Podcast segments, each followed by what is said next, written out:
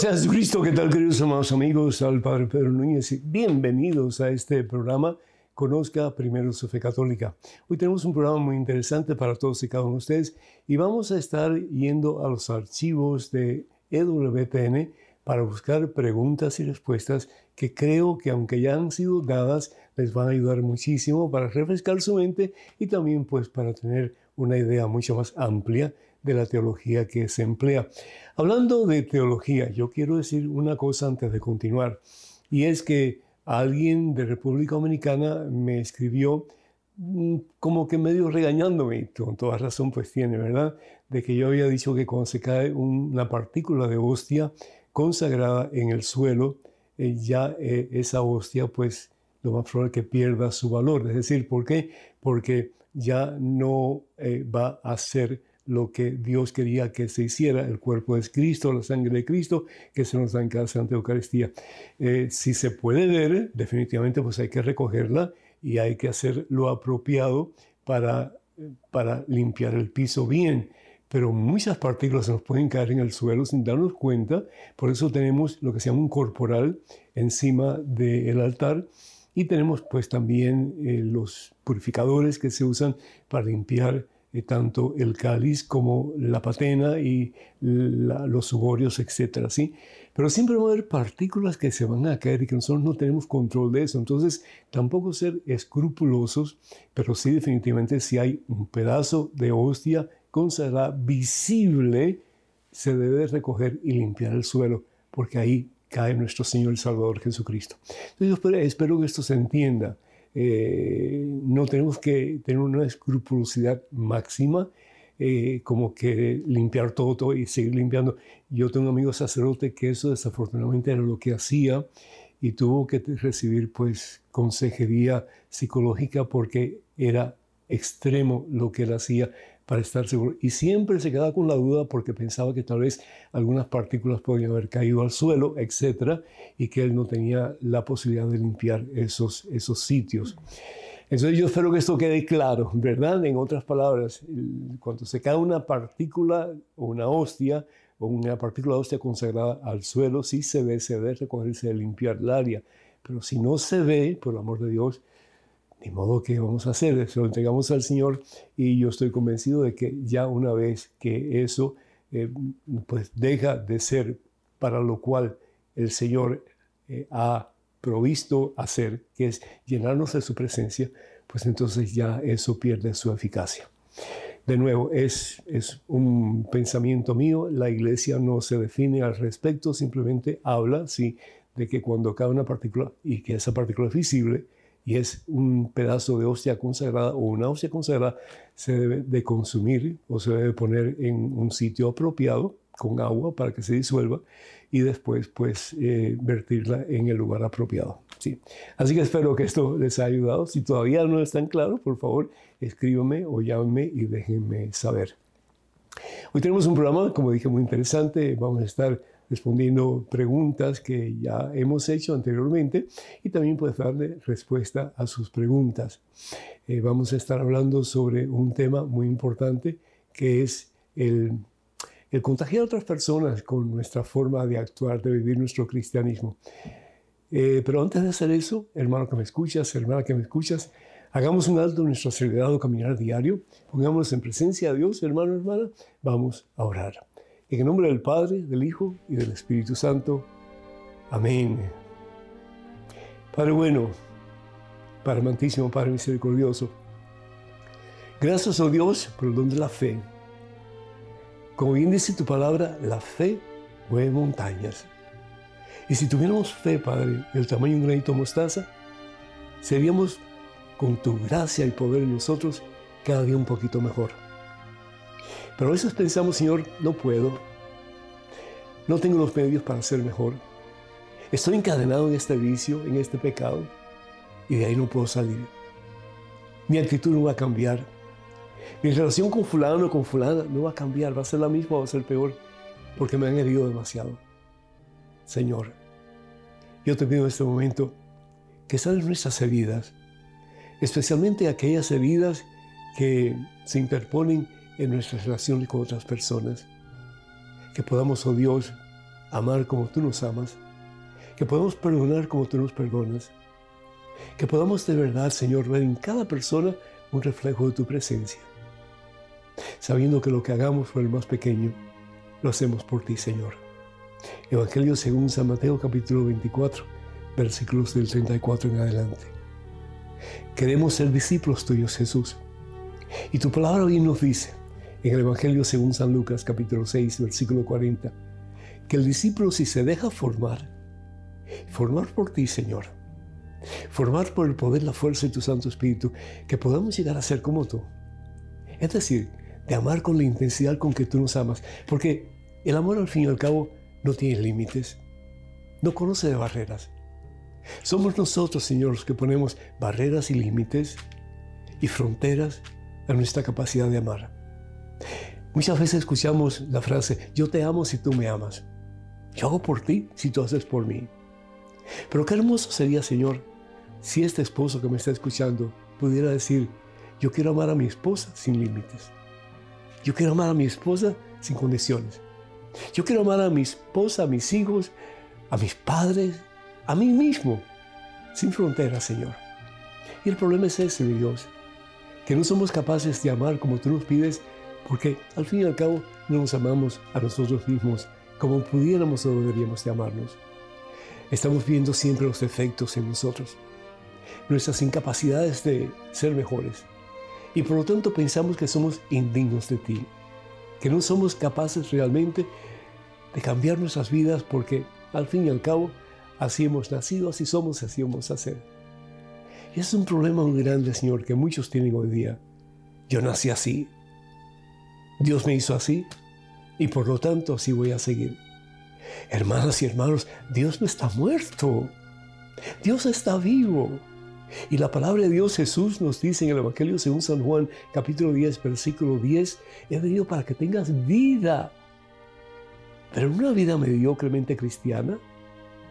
Dios no quiere gente cristianos mediocres, Dios quiere cristianos santos. Y el Señor Jesús nos dice precisamente eso, sean santos como mi Padre es santo. Evangelio según San Mateo capítulo 5.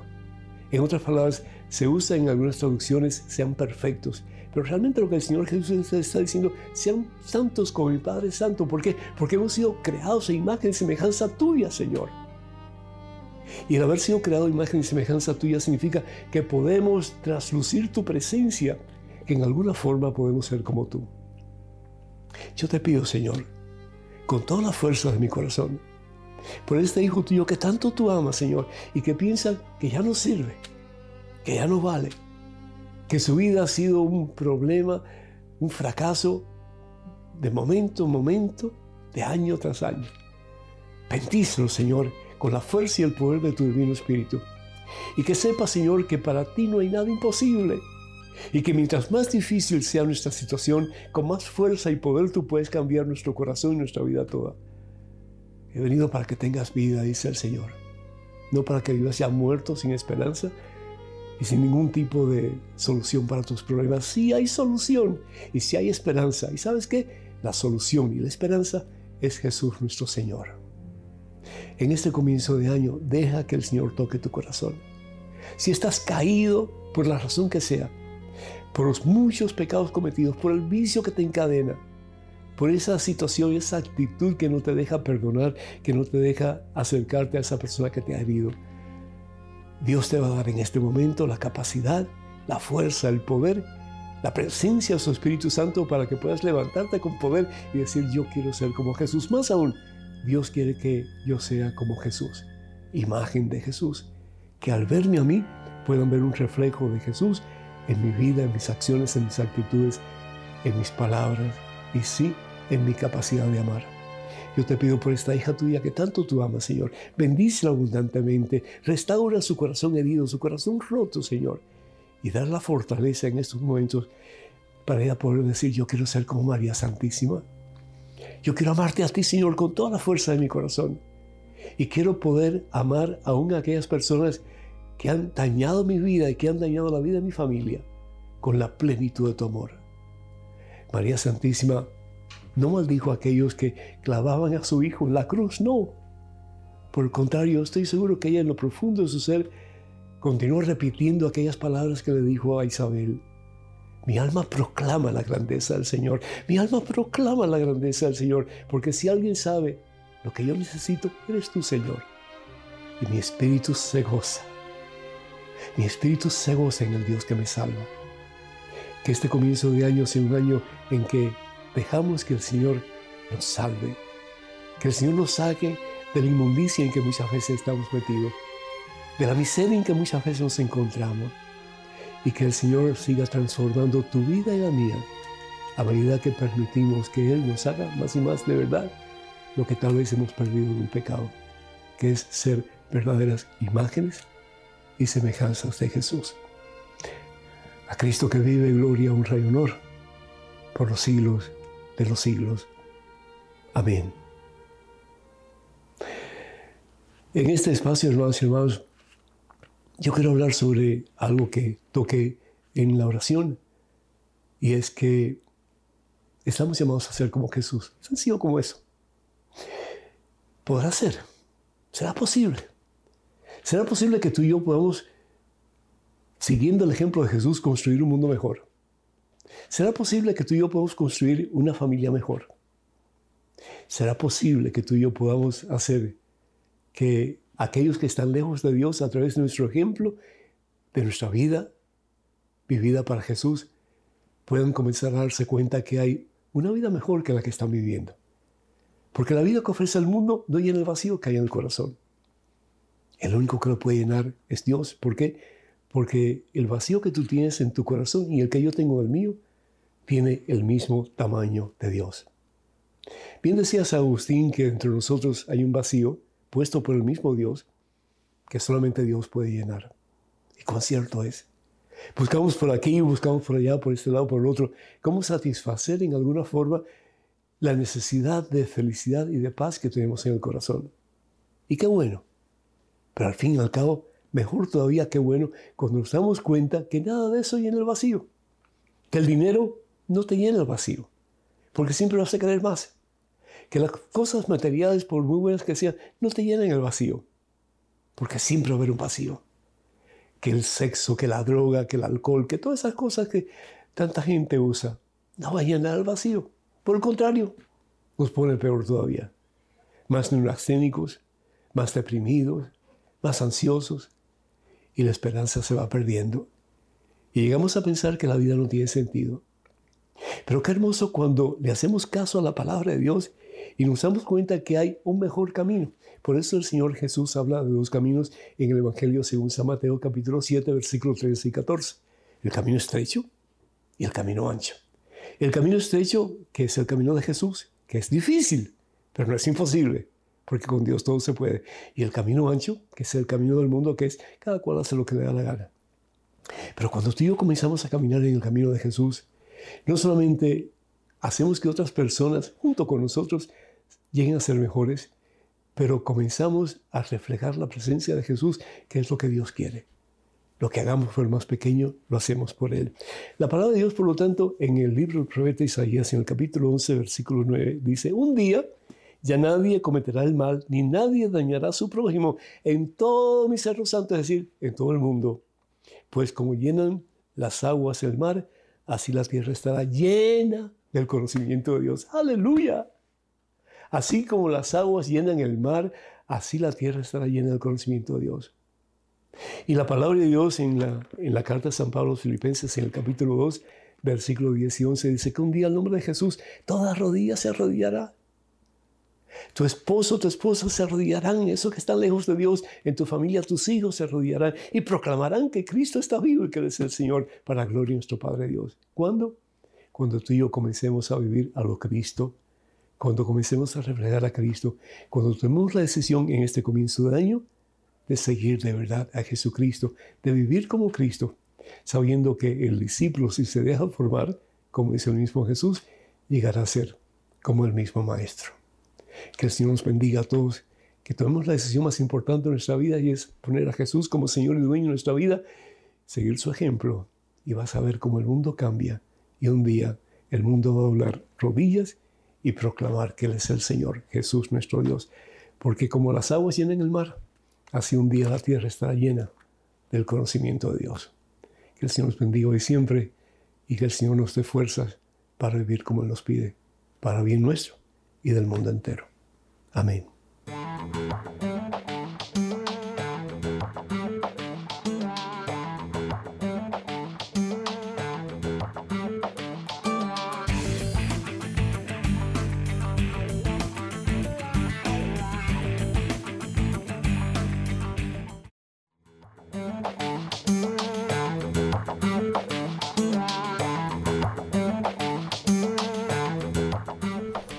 Alabado, glorificado, exaltado sea el nombre de Cristo Jesús, nuestro Señor, hermanas y hermanos. Bienvenidos a este su segmento de su programa Conozca primero su fe católica. Soy el Padre Pedro Núñez. En estos momentos tenemos un correo electrónico, alguna pregunta. Adelante, por favor. Padre Pedro, ¿existe alguna técnica para aprender las citas bíblicas? Observo en su programa que usted se la sabe de memoria. ¿Cómo ha hecho? Ramiro, Colombia. Ramiro, Dios te bendiga. Pues imagínate 40 años estudiando la palabra de Dios, como que se le pega a uno un poquito, ¿no? Aunque ya de viejito a veces empieza uno pues a olvidarse algunas cosas y demás y tiene que estar buscando con más eh, frecuencia los pasajes porque pues uno va perdiendo las neuronas. Pero de todas maneras, sí, es un proceso prácticamente, Ramiro, de toda una vida. ¿Y cómo hacer? ¿Y por qué hacerlo? Vamos a responder la segunda pregunta primero. ¿Por qué hacerlo? Porque necesitamos conocer al Señor. San Jerónimo mm, de Estridón decía, el gran San Jerónimo, que el desconocimiento de la palabra de Dios, la Santa Biblia, es desconocimiento de Jesucristo. ¿Por qué? Porque Él es la palabra. Entonces es importante conocer la Biblia de acuerdo a lo que enseña nuestra iglesia, la Santa Iglesia Católica, para poder conocer a Jesús. La otra cosa que es importante es porque conociendo la palabra de Dios, conociendo la Santa Biblia bajo la interpretación de la iglesia, que es la que tiene autoridad para interpretar la palabra de Dios, pues entonces, como dice la Santa Biblia, entonces en Efesios capítulo 4, versículo 14, dice, ya no seremos arrastrados no seremos arrastrados hacia pues doctrinas extrañas, dice la palabra de Dios, versículo 14, entonces ya no seremos niños zarandeados y llevados por cualquier viento de doctrina o invento de personas expertas en el arte de engañar.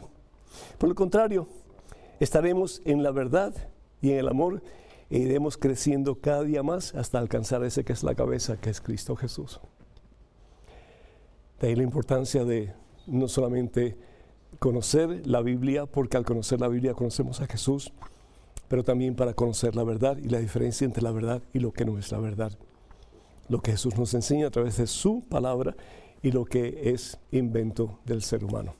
¿Y cómo vamos a saber lo que es realmente lo que enseña Jesús? Pues conociendo lo que enseña la iglesia, que al fin y al cabo es la que tiene la Biblia, la iglesia, es la que ha recibido la Santa Biblia y la que ha recopilado los libros en la Santa Biblia para enseñarnos en el nombre de Jesús lo que el Señor quiere para nuestra salvación.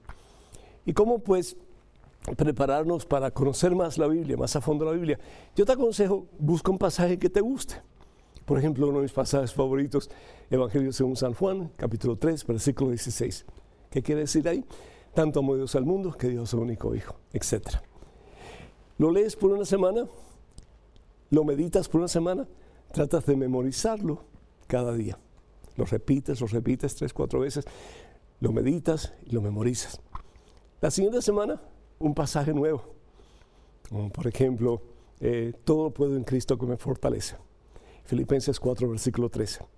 Y te recuerdas el primero, Juan capítulo 3, versículo 16. Tanto como Dios al mundo, que Dios el único hijo. Meditas el segundo pasaje en la misma forma que hiciste con el primero, toda una semana, orando, meditando, memorizando. La tercera semana, pues hace lo mismo, con el primer pasaje, segundo pasaje y el tercer pasaje. Y así sucesivamente, y vas a ver cómo vas a crecer en conocimiento de la palabra de Dios y vas a poder no solamente recibir una presencia más íntima de Jesús en tu vida, pero vas a poder compartir esa presencia con otras personas que, al igual que tú, van a desear desarrollar ese conocimiento y ayudar a otros a hacer lo mismo. Que Dios te bendiga. Sí. Tenemos en estos momentos a Rosalí de New York, que está vía telefónica, esperando pacientemente. Rosalí, ¿me escuchas? Sí, padre, mucho gusto de oírlo. El Señor te bendice, mi hija. Para mí es un placer que ustedes hayan tenido la atención de llamarme. Gracias, mi hija, muy Porque agradecido. Varias veces intenté llamarlo y nunca podía comunicarme con usted. Pero verdad que el que persevera alcanza, ¿no es el cierto? El que persevera alcanza. Precisamente, eh, eh, yo estoy haciéndole una pregunta, le voy a hacer una pregunta. Sí, sí, Porque yo soy una persona, yo soy yo soy cursillista y soy de, de colores. iglesia, pero últimamente yo me he tenido que alejar un poco por mi situación de mi esposo enfermo en una ¿Perdón? Pero él está enfermo y yo ora y ora y ora y ora por él. Y, ¿Quién, ¿quién está enfermo, mi hija? Perdón. De mi hija. A tu hija, Que vive con una persona que es una persona que no le conviene. Ella está ciega, padre ella no ella me ha hecho sufrir mucho con esa situación y ya yo no sé qué hacer yo digo ya señor yo no sé a quién le voy a pedir si a ti a los santos quien perdóname señor pero eh, tengo tres años hora y hora y se separan, vuelven y se juntan y ella no hay quien le diga nada de esa separación y lo que más me duele Perdón, Rosalí, ¿ella vive en casa de ella o en tu casa? el hijito de ella no quiere, esa persona que tiene miedo. No, no te oigo bien, mija. ¿Ella vive en tu casa o vive en casa de ella? No, ella vive separada. ¿Ella no vive, ella no vive en tu casa? No, ella no vive conmigo ya. Ok. Mija, tú todo lo que puedes hacer, Rosalí, es decir, mira, ni el mismo Dios puede eh, torcer el brazo a una persona. Es decir, si la persona no quiere cambiar, ni el mismo Dios puede hacerla cambiar. Entonces, lo que hay que hacer es seguir orando, seguir perseverando, seguir confiando en el poder de Dios para que si ella se abre un poquitito a la voluntad de Dios, Él puede efectuar el cambio en ella. Eh, no te rindas, no te, no te desinfles, no te des por vencida, porque es lo que quiere el maligno, que tú dejes de orar, que tú dejes de aconsejarla y aconsejala con, con gozo en tu corazón. Aconsejala con, con, ese amor maternal que, te impulsa a desear su mejor bien. Eh, no la regañes más, no, no le hagas sentir como que lo que ella está haciendo no sirve para nada. No, dile que tú la amas, pero porque tú la amas, tú quieres el mejor bien para ella y que ella realmente pues abra sus ojos y que con el favor de Dios ella va a hacerlo y va a tomar decisiones concretas para resolver su problema en relación a su propia vida y en relación a Dios. Y vas a ver, Rosalí, cómo si Dios te ayuda y cómo hay muchos santos, hay muchos hombres y mujeres que han dado su vida por el Señor, que ya están en la presencia del Señor y aquí también en la tierra, que en unión, en oración, eh, va, se va a efectuar el milagro en tu vida. Yo he visto situaciones como la tuya y peor aún todavía, que han cambiado estas personas y han cambiado para bien no te desanimes ante, ante las adversidades. Eh, cree, vive convencida de que voy a orar por tu esposo, voy a orar por ti, voy a orar por tu familia. Que Dios les bendiga en estos momentos y siempre. Tenemos en estos momentos un correo electrónico. Adelante con la pregunta, por favor. Padre Pedro, necesito ayuda. Estoy sufriendo la pérdida de mi hijo mayor. Él tenía 41 años. Tengo muchas preguntas. Soy una mujer de fe e inculqué esta fe a toda mi familia. Durante la enfermedad de mi hijo, que duró dos años, oramos y suplicamos por su sanación, pero aún así murió.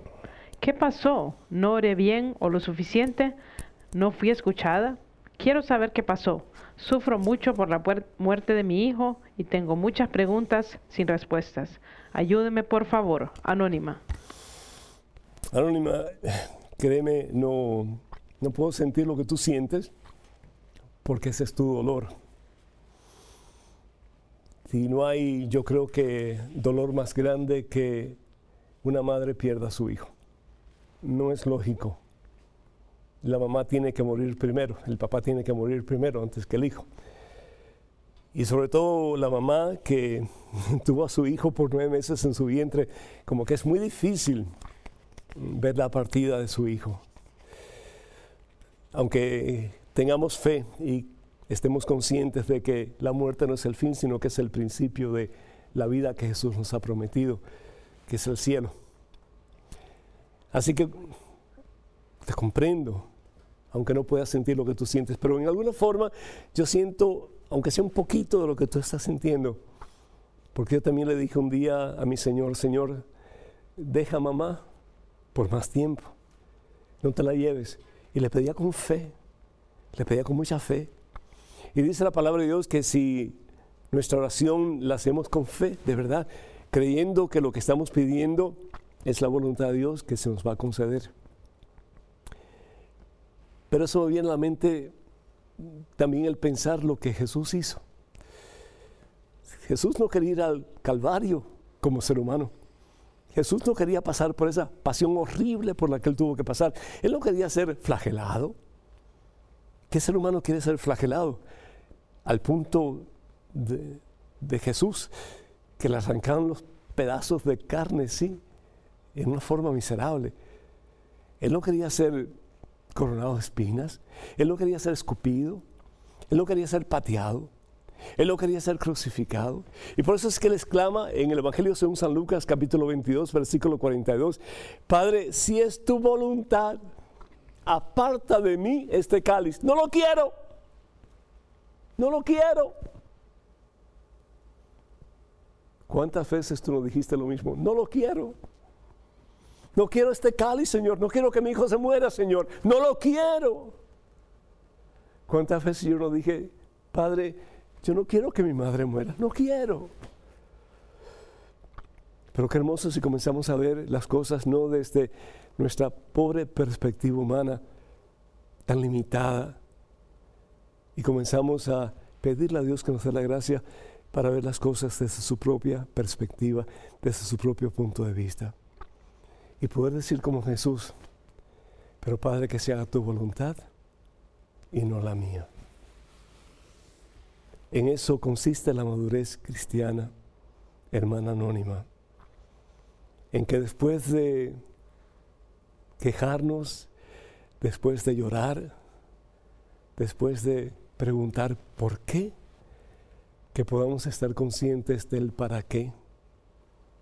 En el caso de tu hijo, para poder hacer las paces con el Señor a través de tu oración, que fue muy bien dicha, muy bien aplicada para que tu hijo pudiera en paz entrar en la presencia del Señor y recibir del Señor la vida eterna. Y un día tú poder estar con Él y con todos tus seres queridos, alabando y bendiciendo el santo nombre de Dios.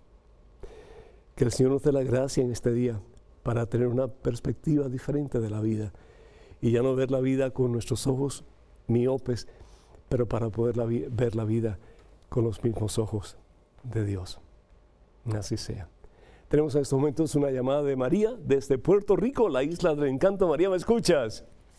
Sí, señor, le estoy escuchando. El Señor te bendiga. mucho calor, mucho calor por allá, María. Sí, bastante, bastante. Ahora está lloviendo un poquito. Ah, qué bueno.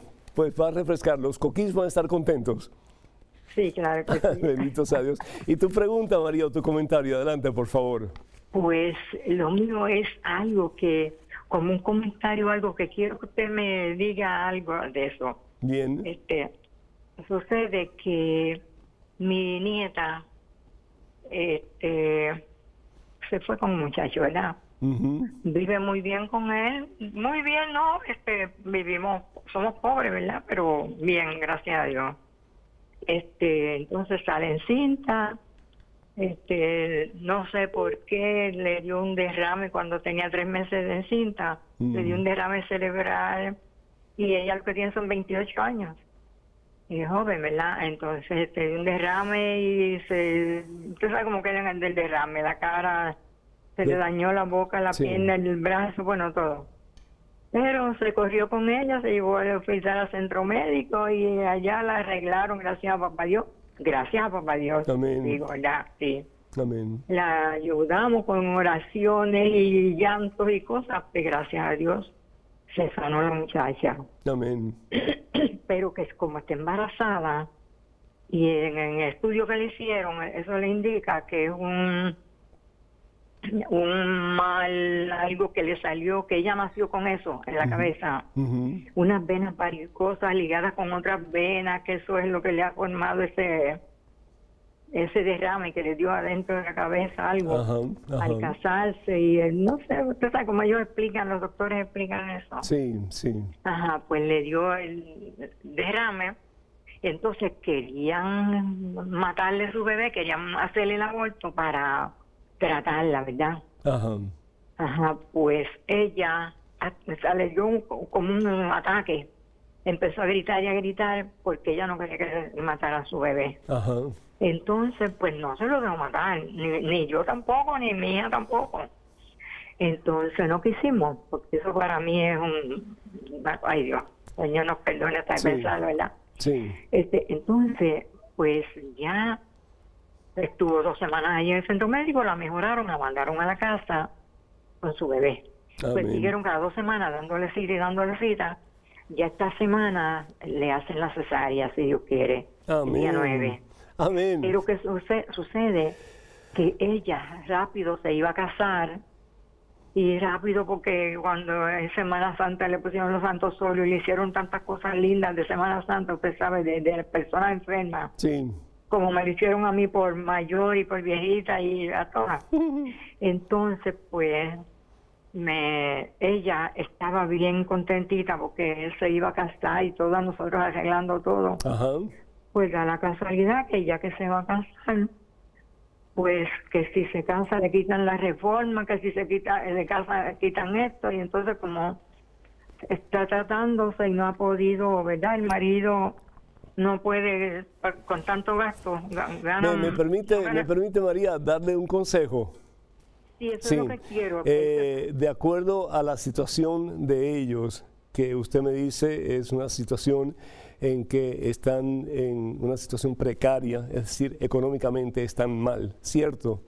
Y al traer a la bebé al mundo que Dios realmente ha hecho un milagro, sí, ha hecho un milagro en ella y ellos tienen que comprender de que lo que Dios ha hecho es algo maravilloso y ellos tienen que enderezar su vida.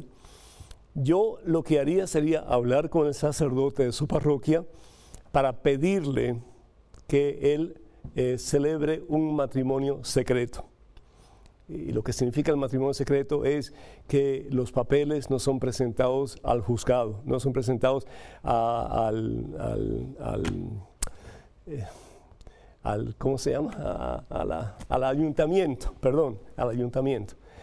De esa manera ellos pueden contraer matrimonio por la iglesia, pero con la promesa de que él va a hacer todo lo posible por ser responsable de su familia y va a buscar un trabajo adecuado y el Señor se lo va a encontrar, porque lo que Dios comienza, Dios lo lleva a su feliz término.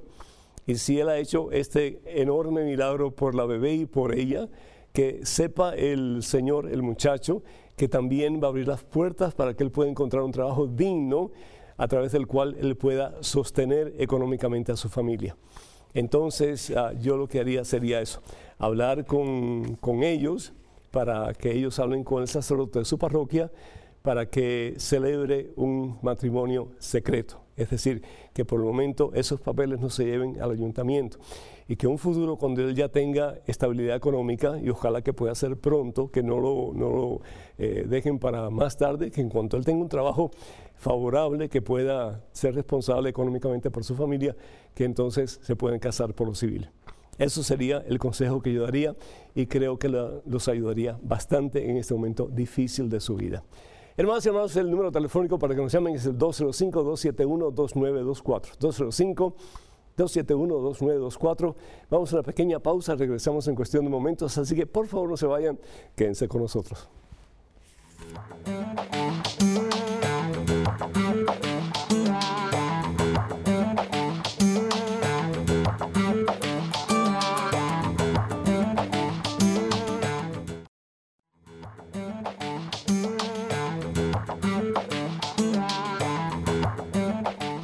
Alabado sea Jesucristo, bendito sea el Rey de Reyes, el Señor de Señores, el que quiere llevarte a su propio corazón y decirte, eres mío para toda la eternidad, como lo ha hecho con María Santísima. En estos momentos tenemos a Luis desde Honduras.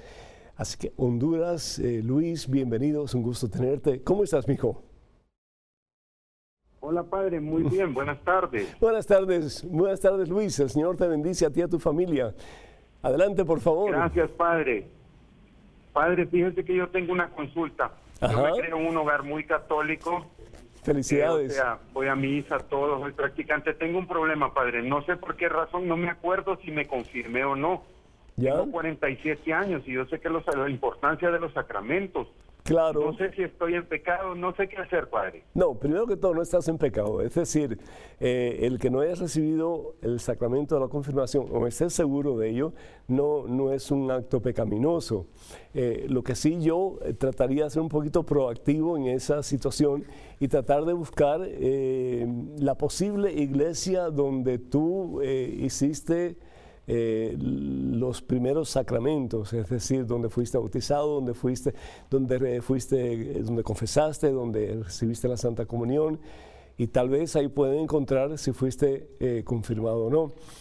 Si se encuentran los papeles, benditos a Dios, se encuentra el récord de tu confirmación, pues ya puedes estar tranquilo. Si no, yo lo que haría sería pedirle al sacerdote que te prepare para una confirmación condicional.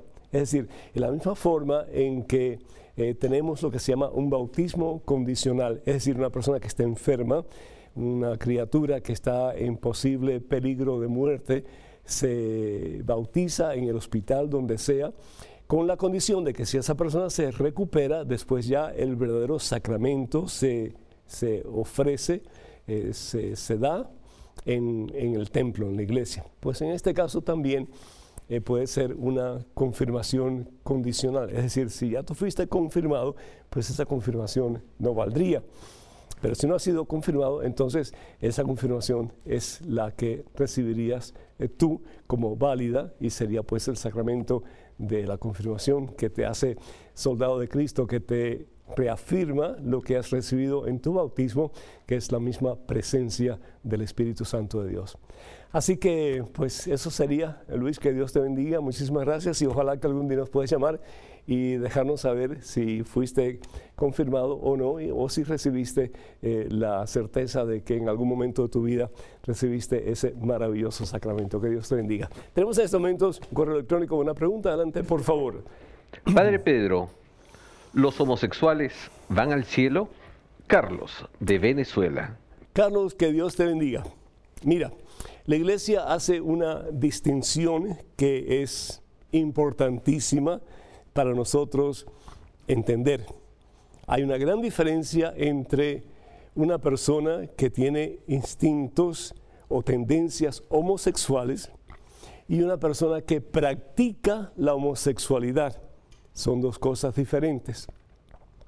Por ejemplo, una persona que tiene relaciones con otra persona fuera del matrimonio sacramental se considera fornicación. Por lo tanto, en la carta de San Pablo a los Gálatas, capítulo 5, versículo 19, habla de los pecados de la carne y el primero que menciona es la fornicación. De nuevo, es la relación sexual ilícita según la voluntad de Dios. ¿Por qué? Porque la relación sexual debe ser entre esposo y esposa que están casados bajo la bendición de Dios. ¿sí? Todas las demás eh, relaciones pues no son de acuerdo a la voluntad de Dios y por lo tanto son ilícitas y se consideran actos de fornicación. Entonces, sea una persona homosexual, heterosexual, bisexual o lo que sea, si esa persona pues tiene relaciones sexuales fuera del matrimonio sacramental, está de lo que se puede decir externamente cometiendo pecado y la persona que está en pecado, si muere en pecado, no puede ir al cielo. Hay gente que dice, no, pero el Señor es misericordioso y el Señor perdonó a la mujer adúltera y le dijo, mm, yo tampoco te condeno. Pero ahí no se queda todo. El Señor siguió un poquito más y dijo, yo tampoco te condeno. Evangelio según San Juan, capítulo 8, versículo 11, pero vete ¿Y qué más? Y no peques más. Vete y no peques más. ¿Por qué? Porque el pecado nos lleva a la destrucción, y no solamente nuestra destrucción, pero la destrucción de aquellas personas que están a nuestro alrededor, y particularmente aquellas personas que se fijan en nosotros para imitar nuestro ejemplo. Entonces, ¿puede una persona homosexual ir al cielo? Pues si está en estado de gracia, definitivamente.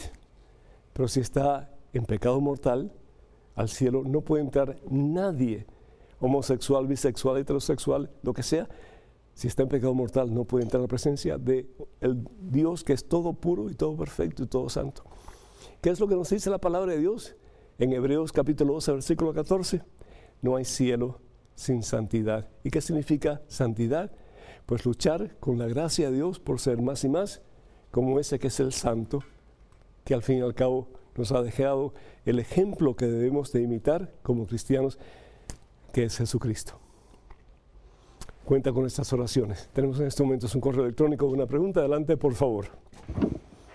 Padre Pedro, quiero pedirle oración por, por la relación con mi hija Aileen, de 22 años.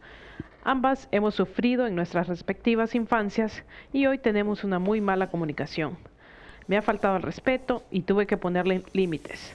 No sé qué hacer. Nuestra relación es mutuamente intolerante. No podemos dialogar. Estoy cansada y no sé qué hacer. Le agradezco su oración por nuestra sanación. Analía desde Argentina. Eh, yo no sé si mm, oramos por ti en el programa anterior y por tu hija dando gracias porque ya hay una mejoría en la relación entre ustedes dos. Eh, no sé si es el mismo caso, si es un caso diferente. Pero de todas maneras, si hay una relación difícil entre tú y tu hija, lo importante no solamente es ver el problema de tu hija y qué es lo que está ocasionando que ella reaccione violentamente hacia ti, pero que tú honestamente te puedas examinar y ver qué es lo que te hace a ti reaccionar violentamente ante lo que hace tu hija, ante la actitud de tu hija. Yo siendo tú, y este sería mi consejo, yo siendo tú, primero que todo me pusiera en oración para que el Señor me aclare el pensar, porque muchas veces cuando estamos ofuscados tomamos las peores decisiones. Que tú puedas ah, con una mente clara realmente pues ver qué es lo mejor para ti, para tu hija, qué se puede hacer para que exista una mejor relación entre ustedes dos. Lo segundo que yo haría, lo haría con un sacerdote de confianza iría tal vez a tu parroquia o tal vez una parroquia vecina donde tú creas eh, que te puedas sentir más a gusto y hablar con el sacerdote y, confesarte. Yo creo que si bien es cierto que tu hija te ha lastimado profundamente a ti, en más de una ocasión, y creo que no me equivoco, tú también has lastimado a tu hija profundamente. Porque hace falta dos, como dicen por ahí, para bailar el tango. Es decir, una sola persona no puede, siempre la pelea en dos personas. Entonces los dos tienen cierta culpa. Yo me confesaría y le pediría al sacerdote que me ayudara con una oración de liberación para que todo tipo de violencia que pueda haber dentro de mí, todo tipo de resentimiento que pueda haber dentro de mí, todo tipo de rechazo que pueda haber dentro de mí, que el Señor me lo quite. Y el Señor precisamente dice, he venido para que tengas vida y vida en abundancia. Evangelio según San Juan, capítulo 10, versículo 10. Entonces, el estar consciente de que yo puedo cambiar. Tal vez la otra persona no cambie, pero yo sí puedo cambiar. Y si yo cambio, más tarde o más temprano, la otra persona va a cambiar también. Acuérdate que amor con amor se paga. Y cuando nosotros comenzamos a amar con el corazón de Jesucristo, que amó hasta las últimas consecuencias, no permitiendo que sigamos haciendo lo que querramos hacer y que todo va a estar bien y no hay problema. No, no, no. Jesús nos habla clarito y nos dice dónde está el bien y dónde está el mal. Y nos dice que si hacemos esto, estas son las consecuencias, si hacemos esto, son las consecuencias. Pero lo mueve el amor, porque Él es amor, porque Dios es amor. Entonces que tú seas movida por el amor y que todo lo que tú digas y todo lo que tú hagas en referencia a tu hija sea con amor. Y que ella comience a sentir el amor de mamá. Yo te invito también para que si es posible tú puedas tener una reunión con el sacerdote, con tu hija y contigo, y que pues ustedes puedan decirse las cosas sin dañarse, sin lastimarse, pero que puedan decir, mira, aquí es donde estamos nosotros, cómo podemos llegar a un acuerdo para poder vivir no solamente en paz, pero realmente donde podamos comenzar a sembrar la semilla del amor entre nosotros. Y si te digo una cosa, ojalá que la pongas en práctica. El amor que existe entre ustedes dos, aunque esté empañado por tanto dolor, por tanto rechazo, por tantos pleitos, ese amor va a resurgir. Lo importante es que tú lo creas y pongas tu confianza en Dios para que pronto así sea. Acuérdate de la palabra de Dios, lo que dice en el Evangelio según San Lucas, capítulo 6, versículo 45. De la boca sale lo que hay en el corazón. Que de tu boca comienza a salir palabras de amor hacia tu hija y vas a ver cómo la relación entre ustedes dos va a cambiar en una forma muy positiva para la gloria de Dios. Y así desafortunadamente, hermanos y hermanos, vamos llegando a la conclusión de este programa que esperamos haya sido de agrado y beneficio para todos ustedes. Recuerden, por favor, pónganlo así con letra mayúscula, rojo y tachen todo alrededor, pero no lo que les voy a decir. Y es que ya muy pronto vamos a tener el esperado sábado de milagro. Sábado de milagro en Nueva Orleans, en la iglesia de San José, el día primero de abril. Va a ser de 8 y 15 de la mañana hasta 6 de la tarde. Vamos a tener alabanzas, prédicas hermosísimas, eh, oración de sanación y vamos a terminar con una hora santa que, mire, va a estar mm, para chuparse los dedos. Así que no se lo pierdan. Para más información, aquí tenemos en pantalla el número telefónico para que ustedes se comuniquen con nosotros. Y el viernes, eh, que llamamos Viernes de Victoria, va a ser en la iglesia de Divina Misericordia, en el área de Kendrick, que está ahí pegadito a Nueva Orleans. Y eso va a ser de 7 de la noche a 10 de la noche. Vamos a tener prédica y un concierto fabuloso que va a estar eh, dirigiendo eh, nuestro amigo y hermano John Carlo. Así que no se pueden perder estos dos días en que vamos a recibir poder de Dios, presencia de Dios, amor de Dios y fuerza del Espíritu Santo para vivir nuestro cristianismo en toda su plenitud en este año que está comenzando.